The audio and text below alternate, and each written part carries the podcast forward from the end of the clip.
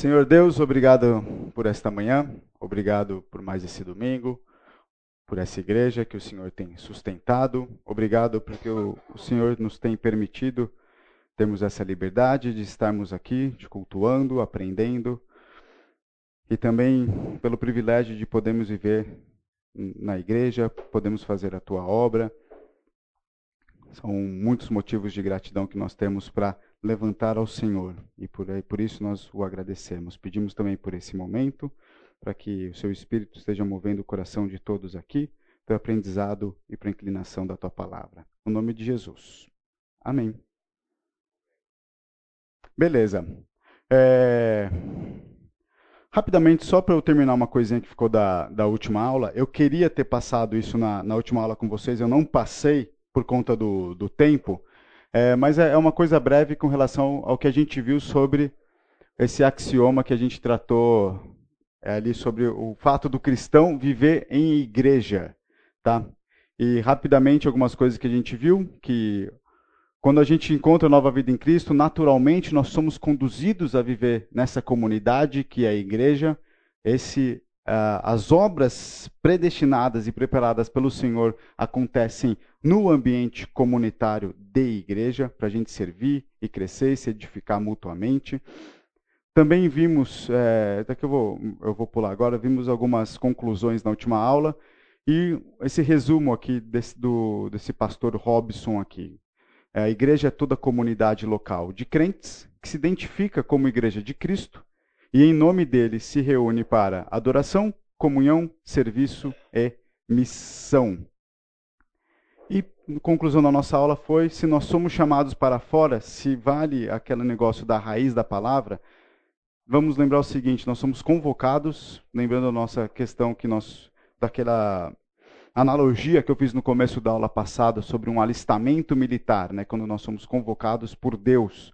É, então, nós somos convocados para sair de onde nós estamos e nos reunir com os nossos irmãos para servir como função de escravos que nós somos e nos encontramos em Cristo. Tá? É bem um resumo ali de, de tudo o que foi é, falado na última aula. No entanto, o que eu esqueci de fazer com vocês? Eu esqueci de é, ler com vocês quais são os textos em Efésios que suportam tudo aquilo que a gente viu. Eu fiquei trabalhando no tema, no tema, li alguma coisa em Efésios, mas eu não listei os textos e não li com vocês esse, esses textos em Efésios. Então vamos lá. São quatro textos que nós leremos juntos agora.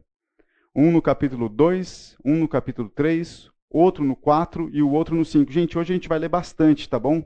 Hoje nós vamos ler bastante Efésios porque eu não quero perder nessa aula de hoje o que eu perdi na aula passada, que foi deixar os textos para o final. Eu vou deixar ele aí, a gente vai ler eles no começo do, do, do axioma que nós vamos ler hoje. Mas, então vamos ler esses textos. Efésios 2, alguém abre para mim de 19 a 22. Depois, quem tiver no capítulo 3, 18 e 19 o coleguinha que foi para o capítulo 4, 15 e 16. E o irmãozinho que estiver no capítulo 5, 29 e 30. Eu vou ler aqui o 2 de 19 a 22, porque ele é o trechinho maior. Então, poupá-los-ei dessa leitura mais extensa de cansados, longos, quatro versículos. É isso que está dando aqui? Vamos lá, gente. 2 de 19 a 22. Assim vocês não são mais estrangeiros e peregrinos, mas concidadãos dos santos, membros da família de Deus, edificados sobre o fundamento dos apóstolos e profetas, sendo ele mesmo Cristo Jesus, a pedra angular. Nele todo edifício bem ajustado cresce para ser um santuário dedicado ao Senhor. Nele também vocês estão sendo edificados, junto com os outros, para serem morada de Deus no espírito. Então, isso daqui reforça uma, uma situação que a gente bateu bastante na aula passada, que é o fato de que não existe vida espiritual, crescimento em vida espiritual, sem a comunidade, sem a presença no corpo de Cristo. Capítulo 3, 18 e 19. Quem vai ler para mim? Vocês possam, juntamente com todos os santos, compreender a largura, o comprimento, a altura e a profundidade humildade e conhecer o amor de Cristo, que excede todo conhecimento, para que vocês sejam cheios de toda a plenitude de Deus. Vocês conseguem notar toda hora que Paulo escreve, por, pelo fato de ele estar escrevendo com uma igreja, não para alguém específico, é sempre no plural, sempre na terceira pessoa do plural. Vocês, vocês, nós, ou na primeira pessoa, nós, sempre em conjunto. E ele, e ele reforça aqui um dos outro raciocínio que a gente tem batido aí constantemente. É, para que vocês, isso para que com todos os santos, com todos os santos, reforça o conceito de comunidade. 4, 15 e 16, quem lê? Mas, seguindo a verdade, em amor, cresçamos em tudo naquele que é a cabeça, Cristo, de quem todo o corpo, bem ajustado e consolidado pelo auxílio de toda a junta, segundo a justa cooperação de cada parte, efetua o seu próprio aumento para edificação de si mesmo em amor. Olha que interessante. A justa cooperação, nem mais nem menos, justa medida, todos se autoajudando, mutuamente cooperando, para que assim a gente possa efetuar o nosso próprio crescimento. Cabe a nós fazermos a nossa tarefa como igreja para crescermos espiritualmente como igreja. Último texto, 5, 29 e 30.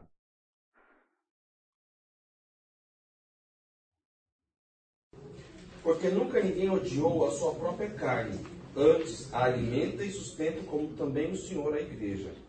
Porque somos membros do seu corpo, da sua carne e dos seus ossos. Porque somos membros do seu corpo. Nunca ninguém odiou o seu próprio corpo. Se nós somos membros desse corpo, fazendo parte desse corpo, nós, é, por causa do amor de Cristo em nós, amamos esse corpo e cuidamos e cuidamos dele, tá bom? Então, só reforçando os, os textos de Efésios que embasam todo o raciocínio da, da última aula e desse terceiro axioma. E eu deixo para vocês agora. Alguém quer complementar com alguma coisa? Alguma dúvida que ficou? Alguma crítica? Algum xingamento? Quer me xingar? Aproveitar esse momento? Não? Que bom. Fico feliz. Tá ótimo assim. Vamos lá. Finalizar. Eu pra, na, numa questão prática. E a gente aqui como Igreja Fonte? Como que isso funciona para a gente? Eu falei isso também na aula passada sobre o servir, né? buscar servir. E procurei ali no nosso site, então alguma coisa que seja assim de, de interesse para os membros da igreja, quais são as nossas responsabilidades? Né? Todo mundo que é membro da Igreja Fonte assina um papelzinho que está escrito o seguinte: meu compromisso. Aí você tem um compromisso. Aí você pega esse seu compromisso e no final você assina. Você assina porque você subscreve aquilo. Você está de acordo com aquilo que está escrito. Do contrário, você mentiu. Aí o problema é seu com Deus, vá se resolver. Mas você assinou este compromisso. E dentro desse compromisso, algumas coisas me chamaram a atenção aqui. É responsabilidade nossa, como um privilégio. O, te, o, o site começa falando, também é privilégio de ser um membro da igreja desfrutar dos diversos contextos aqui. E dentro dessas nossas responsabilidades barra privilégio, nós temos servir no ministério da igreja. Descobrir seus dons e talentos, sendo equipado pelos pastores, desenvolvendo um coração de servo. Eu falei isso na aula passada. Tem gente que só vem para trabalhar. Então pula essa partezinha do meio aqui, ser equipado pelos pastores, né? Não se alimenta em escola bíblica, não se alimenta em cultos, não se alimenta em nenhuma oportunidade de ouvir a palavra de Deus para se alimentar. Lembrando que o processo de Efésios é: mestres e pastores ensinam, nos alimentam e a gente pega isso e bota a mão na massa. Esse, esse é o raciocínio básico de como essa a vida da igreja, segundo o texto de Efésios. Desculpa. Então, não adianta também só servir, tem que se alimentar tem que escutar quem está preparado e foi separado para passar esse alimento para você e você ir lá e se alimentar. E daí você pega esse alimento e bota a mão na massa e vai lá praticar, servindo, desenvolvendo um coração de servo. Nós temos isso aqui como responsabilidade de nossa, de membresia. Nós assinamos isso no momento que nos tornamos membros dessa igreja.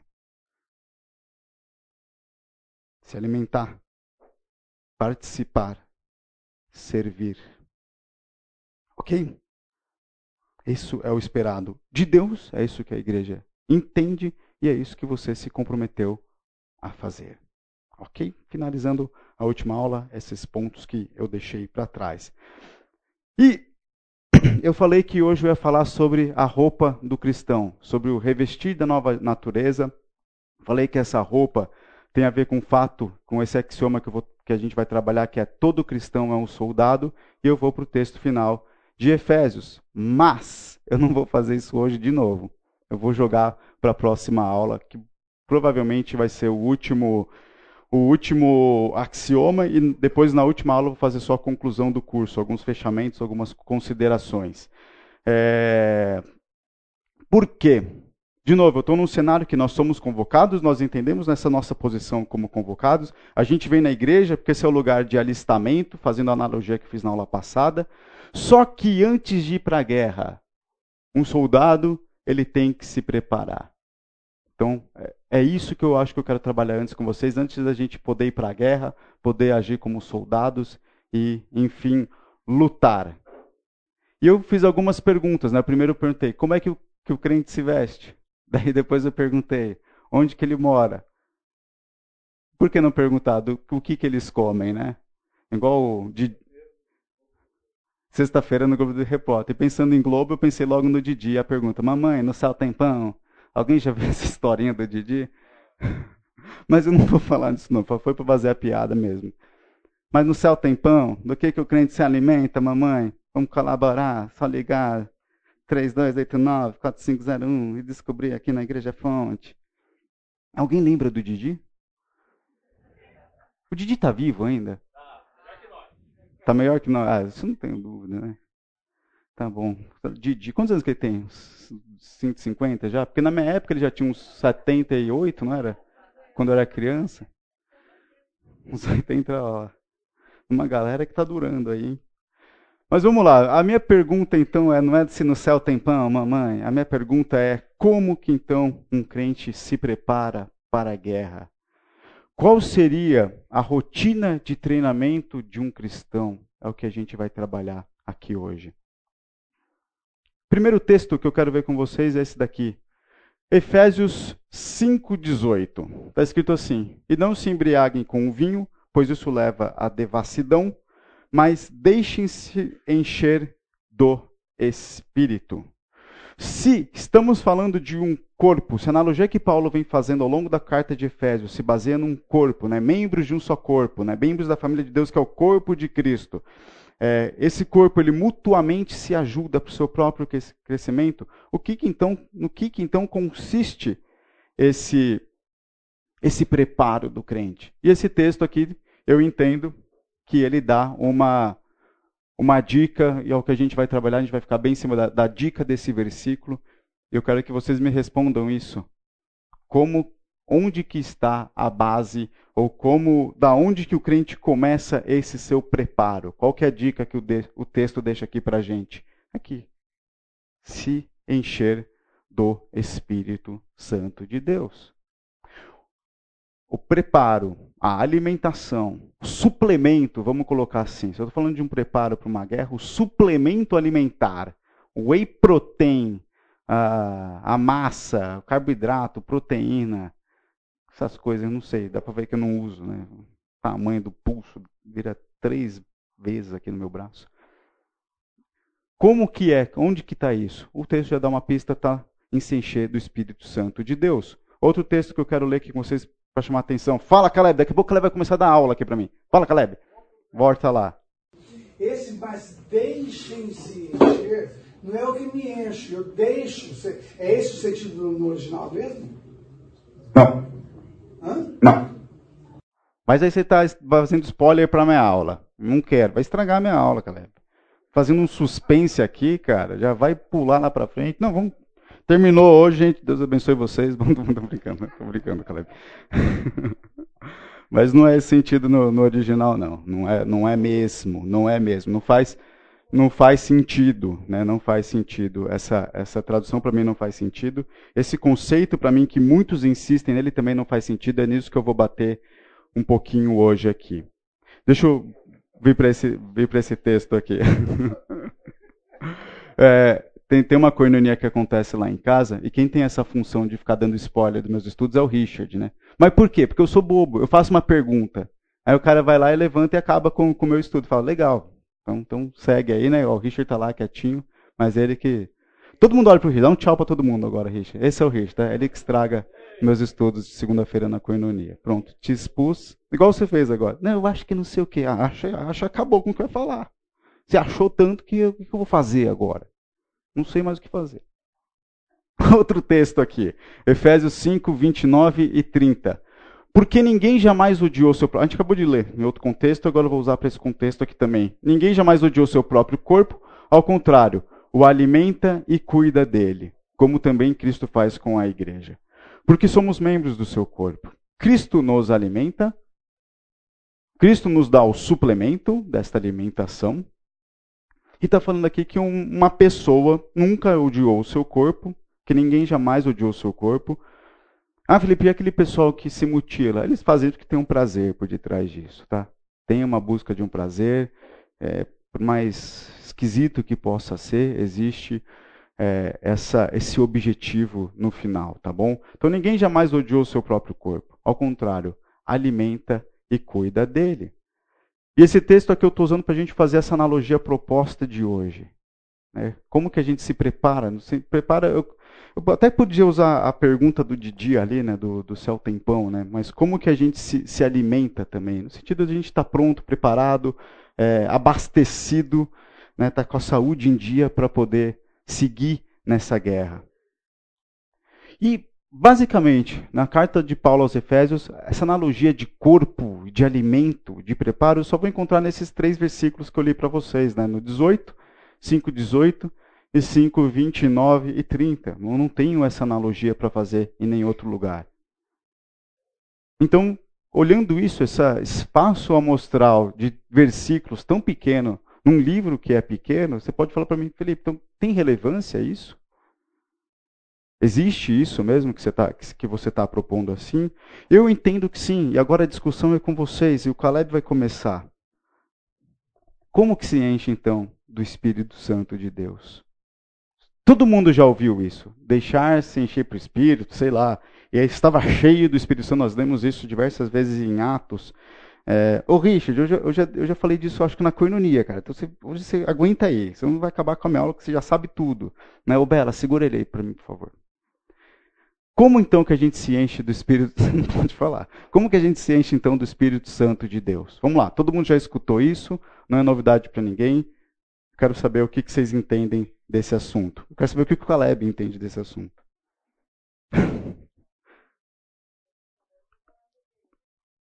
Se aprofundando na palavra dele. Boa. Excelente resposta, Libério.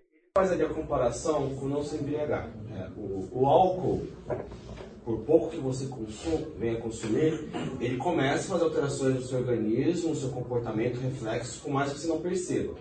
Quanto mais você consome, mais isso vai mudar o seu comportamento, as suas atitudes. Então, quanto mais eu busco o Espírito, ou seja, mais eu busco o Espírito através da palavra, da santidade, e eu permito que ele faça mudança no meu comportamento. Então, se encher do Espírito Santo é buscar para que ele faça efeito no meu comportamento, no meu falar, ou seja, já não é mais eu que atuo, é o Espírito Santo. Como quem bebe, ah, falei besteira, mas não fui eu, foi o álcool que falou. Né? Então, não sou eu que faço mais, é o Espírito Santo que haja em mim. Gostei, não tinha pensado dessa forma não. Também, juntei esses dois, a próxima aula é de vocês, cara. Tá bem melhor. Quem mais? Como que a gente se enche do Espírito? Se vocês já leram esse versículo, vou melhorar minha pergunta aqui. Como que vocês fazem? Já leram alguma coisa nesse sentido, esse versículo? Já leram alguma coisa nesse sentido? Como que vocês fazem isso no dia a dia de vocês, na vida espiritual de vocês? Ah, uma das funções do Espírito Santo, digamos assim, funções, né, uhum. é fazer com que a gente se lembre de tudo aquilo que Jesus nos ensinou. Mas é, eu só vou lembrar daquilo que Jesus ensinou se eu estiver livre, se eu tiver conhecimento. Então, eu me encho da palavra e em todos os momentos que eu precisar disso é o Espírito Santo. Então, eu vou ser cheio do Espírito, de novo, cai na questão da palavra. E se a gente entende que a palavra de Deus é um alimento, nada mais justo então do que a gente se alimentar da palavra dele para estar tá cheio dele, né? É uma boa analogia. Fala, Kátia. Agradecer, louvar, é, coisas diárias, né? Muito bom. Quem mais? Como que, eu quero saber como que vocês se enchem, como que vocês aplicam isso.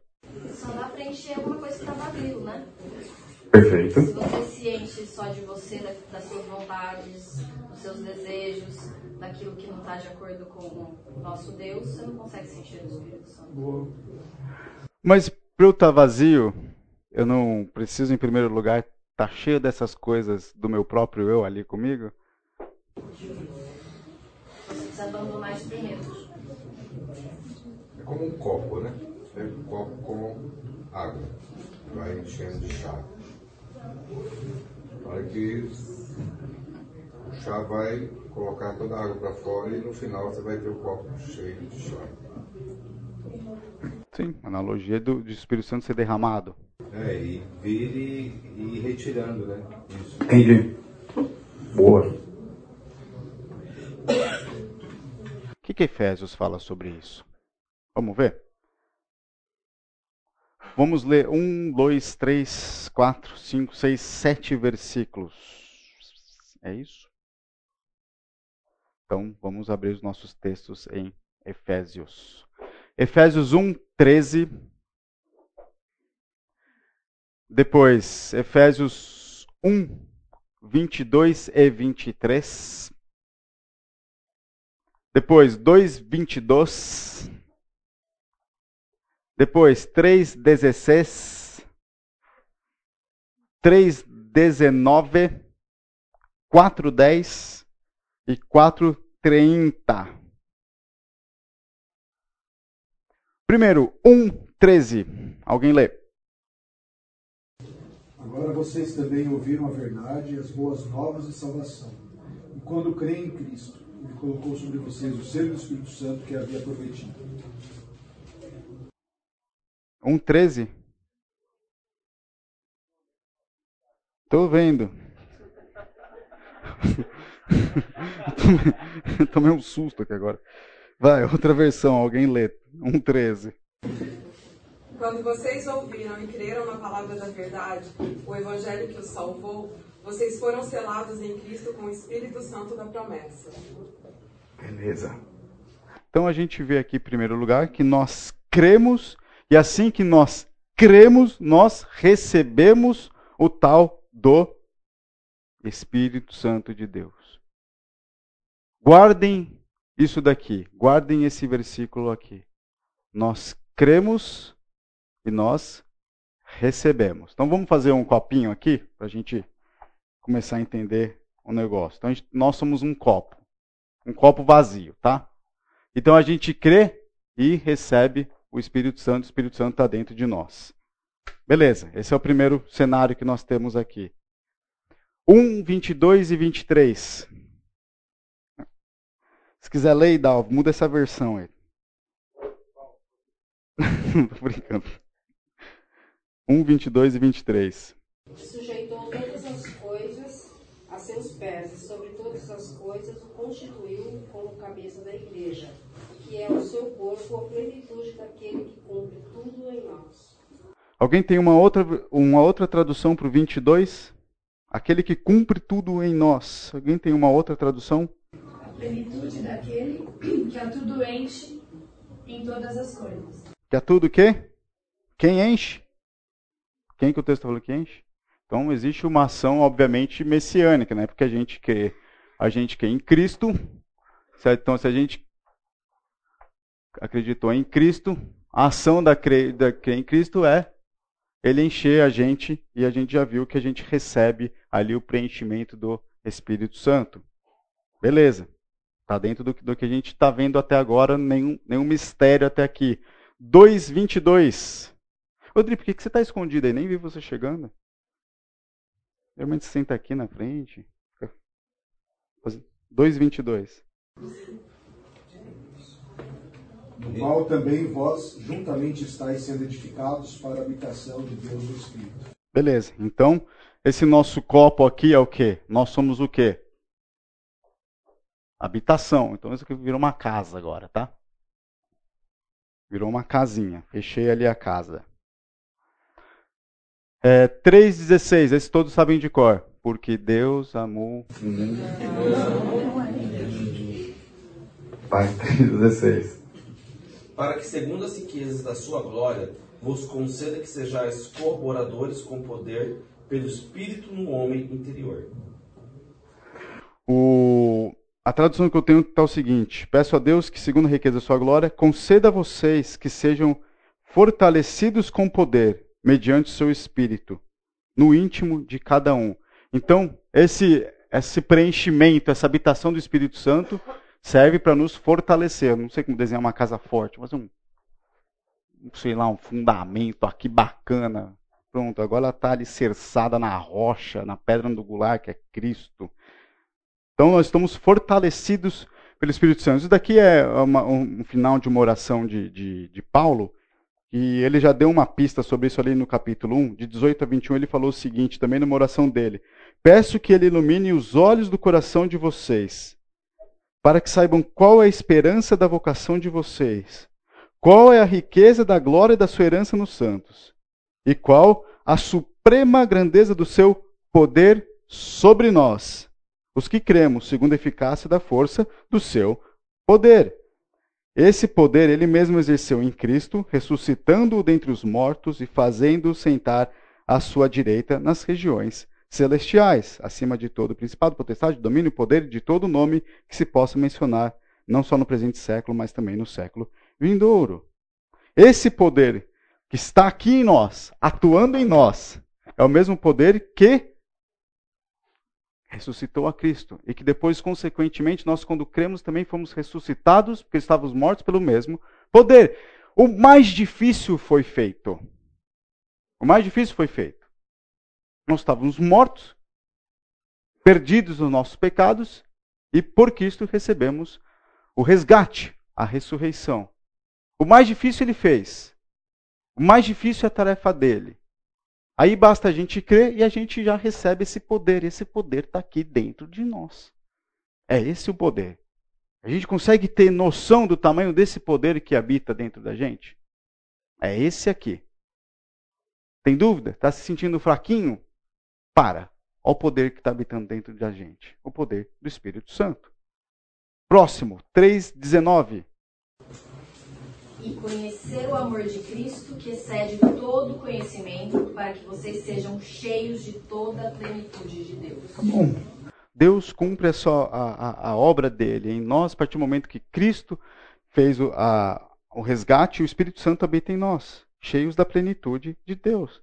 Lembra que eu falei da, da questão da predestinação? A igreja é preparada para isso?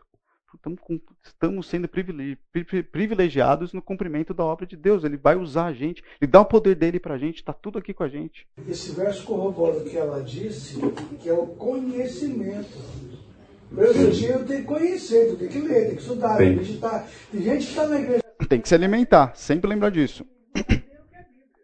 Dizer, é, Lamentável. Tem, tem que conhecer, tem que conhecer acho que eu contei isso nessa sala, né? Tinha um, tinha um, tinha um contexto que eu, que eu vivi e o pessoal falava, nossa, Felipe, você tem o dom da palavra, né? A gente fazia uma reunião de oração mensal, sempre colocava alguma coisa, mas era que já estava pronto, assim. Eu fiz o devocional de manhã, já tinha alguma coisa, fazia sentido ali, eu, eu mencionava aquilo da, da, da minha leitura. E alguns amigos meus crentes que estavam naquele contexto, falaram, nossa, Felipe, você tem um na palavra, né? você sempre tem uma coisa legal para falar, você, dá para ver que tem bastante conhecimento. Não, não, não tenho conhecimento, eu acabei de ler mesmo. Como que você quer viver para Deus? Você não sabe o que, que ele tem para falar, você não se debruça na palavra dele. Minimamente você lê um pouco daquilo. Eu acho que foi o eu acho que foi o Fernando falando quando ele entendeu da graça de Deus, que ele ficava lendo a Bíblia em pé no ônibus, nos trajetos que ele fazia, que ele queria conhecer esse Deus. E se Deus deu a palavra dele como revelação, ele começou a ler a Bíblia de ponta a ponta, onde ele estivesse assim esfomeado para conhecer esse Deus. Como é que está a sua fome? Oi. É, o oposto também eu, eu vivencio, conheço pessoas né, que estão há muito tempo na igreja conhece a Bíblia inteira, mas tem um pavor de Deus, um pavor das coisas que nós, né, várias pessoas chegaram à conclusão de que ele não conhece o amor de Cristo. Porque quem tem o amor de Cristo, conhece verdadeiramente o amor de Cristo, não carrega esse fardo tão pesado de, de medo, de pavor, de fazer um negocinho errado, porque, sabe? Acho que não vai ser perdoado, né? Mas tem que ser de acordo com a igreja, porque isso é pecado, tudo é pecado. Então, isso é um fardo muito grande e eu tenho dó, porque a pessoa não conhece o amor de Cristo. E excede tudo isso. Não é? Se a pessoa conhece a lei, não conhece a graça. Exatamente. A gente fala para você. Eu... Perfeitamente. Mas a graça, o amor de Cristo, não, acho que ainda não fez sentido. Uma das maiores dificuldades que eu tenho quando estou preparando um estudo é justamente isso. Quando eu vou sair só de um estudo, para não somente ter um estudo, mas ter um momento de devoção e de aprendizado ali. É, eu estou concluindo, faz tempo que eu estou tentando concluir meu programa de mestrado em teologia, e chegou um momento que eu, falei, que eu fui, fui pedir socorro Fernando. Falei, cara, eu leio, leio, leio coisa, tudo é relacionado à Bíblia, mas não está vindo, cara, não, não, não vem. É muita leitura para cumprir um programa, para fechar um módulo, para finalizar um trabalho, para entender um raciocínio, um, leituras obrigatórias e tal. E o Fernando falou: talvez você precise de um tempo. É, porque eu não quero que você termine o seu programa de mestrado para você ter um título. Estou muito mais preocupado com a sua vida com Deus, sua vida espiritual. E isso é muito difícil, né? E, e a gente sabe que realmente só o conhecimento não leva a lugar nenhum. Por isso que toda essa questão de conhecimento que a gente está falando aqui está vindo depois de um entendimento primeiro. Quem nós somos, quem é Cristo, o que Ele fez por nós. Dentro de, de, dessa situação do, do, mestrado, eu tive uma vez uma matéria que eu fiz e o professor passou um, um artigo para ler. Esse artigo imenso que você tem que, depois que você chega na metade, você, ah, agora que entendi, você volta a ler desde o começo que agora que você entendeu, e vai, tô lendo, tô lendo aquele artigo, tô achando um negócio esquisito, né? Aí chega para discussão com o professor, não, não, não me desceu aquela, aquele tanto de página ali, aqueles, aquele raciocínio. Aí eu falei, ah, vou ter que falar, né, cara? Tô com isso na garganta, que falar professor, você me dá um zero, vai me desqualificar aqui, tudo bem, mas vamos lá. falei, professor, cara, não gostei desse artigo. A impressão que eu tenho é que esse cara aqui não sabe, sabe, ele pode ter bastante conhecimento, igual ele escreveu, coisa e tal, mas ele não conhece a Cristo primeiro. Ele falou, é, você acertou, Felipe, ele não é crente mesmo. Nota 10, né? Tem gente que sabe, tem gente que lê, tem gente que se debruça, tem gente que pesquisa, tem gente que vai atrás, tem gente que se alimenta de boas fontes e bons materiais. E é só conhecimento. É só conhecimento. Não serviu para nada. Nada de nada vazio. Conhecimento que não leva a lugar nenhum. Então, esse conhecimento, esse encher, esse alimento que a gente está falando aqui é já com, nesse pressuposto, firmados nessa rocha. É, 4.10 a gente já leu? 4.30, então é isso? A gente leu 4.10? Não? Estou querendo avançar aqui. 4.10, então. Aquele que desceu é o mesmo que também subiu acima de todos os céus para encher todas as coisas. De novo, o que Deus está concluindo em Cristo enche em todas as coisas, é plenitude de Deus. Serve para encher. E o último 4:30 fala o seguinte: "E não entristeçam o Espírito Santo de Deus, no qual vocês foram selados para o dia da redenção. Então, existe aqui uma ideia também da gente poder entristecer esse Espírito Santo que habita dentro de nós, com base em tudo isso. Como que a gente sente do Espírito Santo?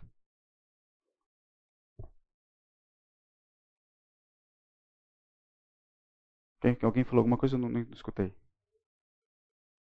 Primeiro, conhecendo o amor de Cristo perfeito, Eline. primeiro conhecendo o amor de Cristo. O texto de Efésios apresenta um contraste, contrastes contínuos, eu errei aqui, tá bom? Da velha e da nova natureza em Cristo. Por que, que eu estou falando isso? É... Lembrando, né, antes nós estávamos mortos, Efésios 2, 5 a 6, eu vou reforçar aqui com vocês. Estando nós mortos em nossas transgressões, Deus nos deu vida em Cristo, pela graça vocês são salvos, juntamente com Ele nos ressuscitou, com Ele nos fez assentar nas regiões celestiais em Cristo Jesus. Além desse contraste que nós temos olhando aqui constantemente, a gente também chegou a ver a questão da paz. Né? Efésios 2, 14, 15, Efésios 2, 17, 6, 15 fala do Evangelho da paz. Tudo isso daqui acontece para que nós tenhamos paz. Paz é essa que nos possibilita também o vínculo pelo Espírito Santo do corpo. Efésios 3, 3 é isso? Deixa eu ver aqui. Efésios 4, 3. Acho que Efésios 4, 3. Fazendo tudo para preservar a unidade do Espírito no vínculo da paz. para que a gente comece a estar pronto para uma guerra, primeiro nós precisamos de paz. Efésios 2:6, acabei de ler para vocês, eu vou, eu vou, eu vou repetir. Então, vou repetir. Nós recebemos o Espírito Santo, nos tornamos morada dele e fala o seguinte: Efésios 2, 6, cadê o 6? Cortaram da minha Bíblia? Não. E juntamente com ele nos ressuscitou e nos fez assentar nas regiões celestiais em Cristo Jesus. Nossa vida antes era perturbação, inquietação. Isso daqui deixa a gente sentado num lugar, numa rocha, assentados, com paz, prontos para o descanso divino. Primeira coisa que Deus faz quando Ele nos pega lá nas regiões espirituais, Ele pega e nos coloca sentado. Sentado para quê? Como se tivesse uma cadeirinha e fala: Agora está vendo isso daqui? Que eu enchi tudo isso daqui? Observa. Fica aqui do meu lado. Descansa. Tenha paz. Não preciso de você não tem nada que você possa fazer que vai acrescentar algo ao meu trabalho, então descansa. Deixa eu te usar. Deixa eu te guiar. Me permita inundar o seu coração. Vou bater aqui de novo. Tá. Uma vez feitos moradas, o Espírito Santo, uma vez feitos moradas, uma vez feito moradas, não é, eu errei aqui não é possível tirar o Espírito Santo de nós. Então a nossa tarefa não consiste em quanto de Cristo há em mim, mas o quanto de mim ainda persiste em mim. Quando você perguntou se a tradução correta daquele texto era aquela mesma, não é, até porque logicamente não faz o menor sentido. Vamos pensar no seguinte: então nós temos que nos deixar encher pelo Espírito Santo. Isso significa essa ideia significa automaticamente que você pode se esvaziar do Espírito Santo. Existe um copo com meio Espírito Santo? Existe um crente sem o Espírito Santo? Uma vez que nós recebemos o Espírito Santo de Deus, por isso que eu fechei aqui na casinha, ele habita na gente. E ele está lá.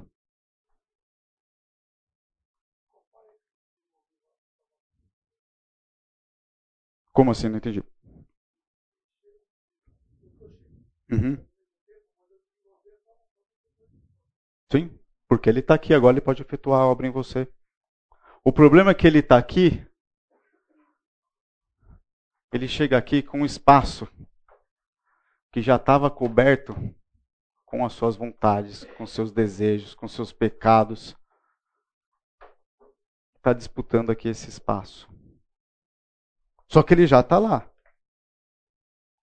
automaticamente eu trouxe esse axioma aqui para a gente. Só vou pular uns dois slides aqui, só para fazer esse, esse raciocínio. Automaticamente eu trouxe esse axioma aqui, porque a gente chegou em analisar nossos hábitos, entender, onde nós estamos. Como que a gente se livra de velhos hábitos escravizadores?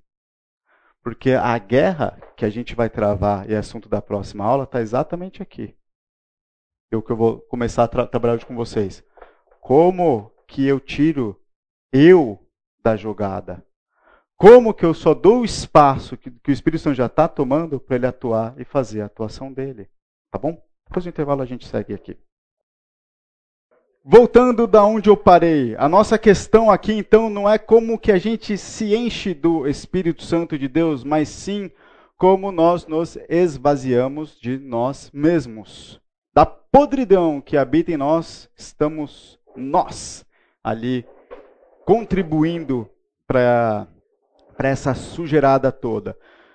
E de novo, temos visto e vimos nas últimas aulas maneiras de irmos nos esvaziando de nós mesmos, mas hoje eu quero falar só especificamente desse esvaziar. A dependência da ação de Cristo em mim baseia-se no meu esforço em me livrar e me esvaziar de mim mesmo, para de fato depender de Deus integralmente. Existe sim um esforço que nós devemos fazer, apesar de eu estou falando de descanso aqui, existe sim um esforço que nós temos que, que fazer, e esse esforço é não de, permitir, não de deixar ou colocar mais Deus dentro da gente, mas a gente sair mais da cena. Nós temos que sair mais dessa jogada. Quem que fez esse negócio que está muito bom, hein? Uhum. Gengibre, maçã, sei que está muito bom. Parabéns aí pelo, pelo chá, pela pessoa do chá. É, o convite do descanso, o convite do, da, da paz e do esvaziamento, a gente encontra o próprio Cristo fazendo isso nos evangelhos. Vamos abrir dois textos aqui em Mateus. Um vai ser Mateus 16, 24. Vamos abrir lá. Mateus 16, 24. E Cristo disse assim: então Jesus disse aos seus discípulos: Se alguém quer vir após mim, após mim, então assim, atrás de mim, atrás de mim, negue-se a si mesmo, tome a sua cruz e siga-me. Tá? Cadê o descanso aqui? Eu tenho que me negar, eu tenho que tomar minha cruz e tenho que ficar andando atrás de Cristo. Tá, só tem trabalho aqui, só tem esforço. Mas também, ele, antes em Mateus, já tinha falado o seguinte: Mateus 11, Mateus 11, 28 ao 30. Venham a mim todos vocês que estão cansados e sobrecarregados, eu os aliviarei. Todos quem que ele está chamando aqui? Todos que pecadores. Todos que vivem uma vida, todos os mortos que vivem essa vida, essa vida miserável, cheia do eu, sem Cristo, sem o Espírito Santo habitando eles. Venham vocês até mim, eu os aliviarei. Tomem sobre vocês o meu jugo e aprendam de mim, porque eu sou manso e humilde de coração, e vocês acharão descanso para a sua alma. Como que a gente acha descanso? Tomem o meu jugo. Existe um peso aqui, um jugo. Porque o meu jugo é suave e o meu fardo é leve. Eu já ouvi gente dizer, bom, é tão difícil, né? Cumprir tanta regrinha para andar com Cristo. Cara, que ilusão. Difícil é o peso que você tem colocado com as suas regras, com os seus pecados dentro de você. E lamentavelmente, estava conversando com a Eleni, né, da, da, dessas pessoas que, que, que, vivem de uma maneira tão. não desfrutando da, da graça de Deus, mesmo conhecendo e não desfrutam, chegam até a se perguntar: como que Cristo é capaz de perdoar tudo isso que eu fiz? É porque realmente não entendeu ainda a graça. E como que nós somos facilmente legalistas? Até comentei com ele no intervalo, eu não vou usar nenhum exemplo, porque às vezes o exemplo que eu vou usar aqui pode ser um pouco mais pesado para você ou não, mas observem isso. Onde que nós estamos sendo legalistas? O que, que você tem colocado na, na, na sua vida de regrinha Cara, isso é um peso, é puro farisaísmo. No intervalo também conversei com, com o Caleb, aquele citou do jovem rico. O jovem rico conhecia Deus. Enquanto a procedimentos, práticas, condutas, ele estava ok. Tanto que ele respondeu isso, eu já faço, e Cristo sabia, realmente isso já faz, mas Cristo não queria esse sacrifício dele, queria o coração quebrantado dele. Queria ver até onde ele está disposto. É muito comum a gente ver também no nosso cenário mais contemporâneo as pessoas buscando se encher do Espírito Santo. Quero mais do Espírito Santo, quero provar do Espírito Santo. Pô, legal. Eu acho que é uma busca genuína, bacana. Então, o que, que você quer para provar o Espírito Santo? Eu quero fazer isso aqui. Calma lá, cara. Como que você quer provar o Espírito Santo para você fazer coisas ou não? Quem disse que a finalidade de estar cheio do Espírito Santo é para você provar coisas? Obra maior ele já fez, foi te livrar da morte, do pecado. Agora só segue com esse mesmo poder para te livrar você de você mesmo. Não é para você fazer nada. É só para você parar de fazer e achar que você pode fazer.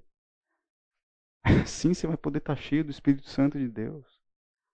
Você não precisa de mais nada. Você não precisa de mais provas. Você não precisa sentir, ver, realizar. Você só precisa sair da cena. Só precisa entender onde você está nisso daí. Não é comum a gente ver esses pensamentos, essas ideias? Quanto trabalho reside aqui em mim?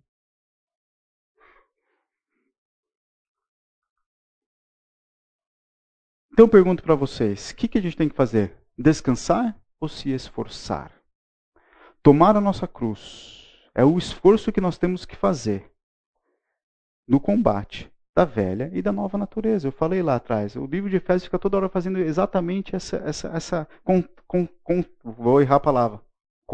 contraste, contraste, contraste, contraste, acertei. Contraste na 15 quinta vez acertei. Fica toda hora fazendo isso. Como que você fazia? O que, que você vai fazer agora? Como que tem que fazer? O que, que era? O que, que vai ser? O que, que não pode? O que, que pode? E por aí vai. Porque agora você já está cheio do Espírito Santo de Deus, então elimina isso daqui que você fazia. Começa a fazer coisas que vão te permitir eliminar disso daqui. Busca isso. Se analisa. Mas tenham a ideia que o nosso maior inimigo é o nosso próprio eu. E aqui já eu faço já estraga um pouco da minha próxima aula, porque eu sei que ou o Richard ou o Caleb vão fazer isso na próxima aula, então eu já vou estragar minha próxima aula desde já. Quando a gente vai falar da guerra, quando a gente vai falar do, da armadura e do soldado, se prepara, que você vai combater você mesmo. O seu maior inimigo vai estar na frente do teu espelho. Se prepara. Se preparem. Vai ser com nós mesmos, cada um individualmente, com seu próprio eu, a tua briga e a tua guerra. Ah, Felipe, os principados e potestades, calma, vou, vou falar disso. Mas não, não, não foge desse raciocínio, não. O foco está aqui, ó. Meu coração sujo. Quero falar um pouquinho desse, desse esforço aqui com vocês em basicamente três pontos. E eu já estou caminhando para finalizar a aula, tá bom? Como que então é esse esforço? Se eu tenho que, se eu, Deus me coloca numa posição que eu estou sentado, mas ao mesmo tempo precisa me esforçar, mas ele fala assim: se esforça, mas não, não, não levanta. Se esforça, mas não levanta. O texto aqui de Efésios 19 e 20 dá um pouco aqui de base para gente. É a continuação do 18. A gente começou a nossa aula lendo o 18. O 18 fala o que para nós? Vou repetir ali, porque até eu voltar o slide, esqueci de botar ele aqui na, na sequência. Não se embriaguem com vinho, por isso, da verdade, não, mas deixem-se encher do Espírito Santo. Como? Três pontos. Primeiro, falando entre vocês com salmos, hinos e cânticos espirituais. Falando comigo? Falando para mim mesmo? Não, vivendo em comunidade. O nosso contexto aqui de igreja. Falando com salmos, hinos e cânticos espirituais. O que mais? Cantando e louvando com coração ao Senhor. Dando sempre graças a Deus por tudo, em nome do nosso Senhor Jesus Cristo. Três blocos aqui, né? Falando com salmos e hinos, cantando e louvando, e sempre dando graças. Sempre dando graças. Vamos exercitar isso agora, gente? Por que, que vocês têm que dar graças a Deus? Vamos num espírito aqui de adoração, de oração, de gratidão. Vamos orar, agradecer a Deus juntos. Vamos louvar juntos. Então, brevemente, cada um no seu canto, cita um motivo de gratidão. Eu agradeço a Deus por isso. Também vou dar um espaço, se você quer lembrar um versículo ou uma estrofe de uma música que você queira também cantar, Felipe. Esse texto tem falado comigo assim, assim, assim. Antes disso, abaixe sua cabeça. Esvazie-se de você mesmo. E vamos agora aproveitar o nosso tempo para nos deixar encher. Ou deixar o Espírito Santo atuar dentro de nós. Senhor Deus, estamos aqui hoje para reconhecer os nossos pecados, diante da tua palavra, da tua exposição, chegar diante do Senhor e pedir pelo teu perdão. Os pecados que têm nos impedido de viver uma vida plena ao teu lado, limpa, nos perdoe, ó Deus. Mais uma vez peço para o Senhor nos livrar de nós mesmos, nos permitir nos esvaziar para desfrutar do seu espírito e do seu poder que já atua em nós. Por isso te peço, ó Pai, nos livre de nós. Em nome de Jesus. Amém.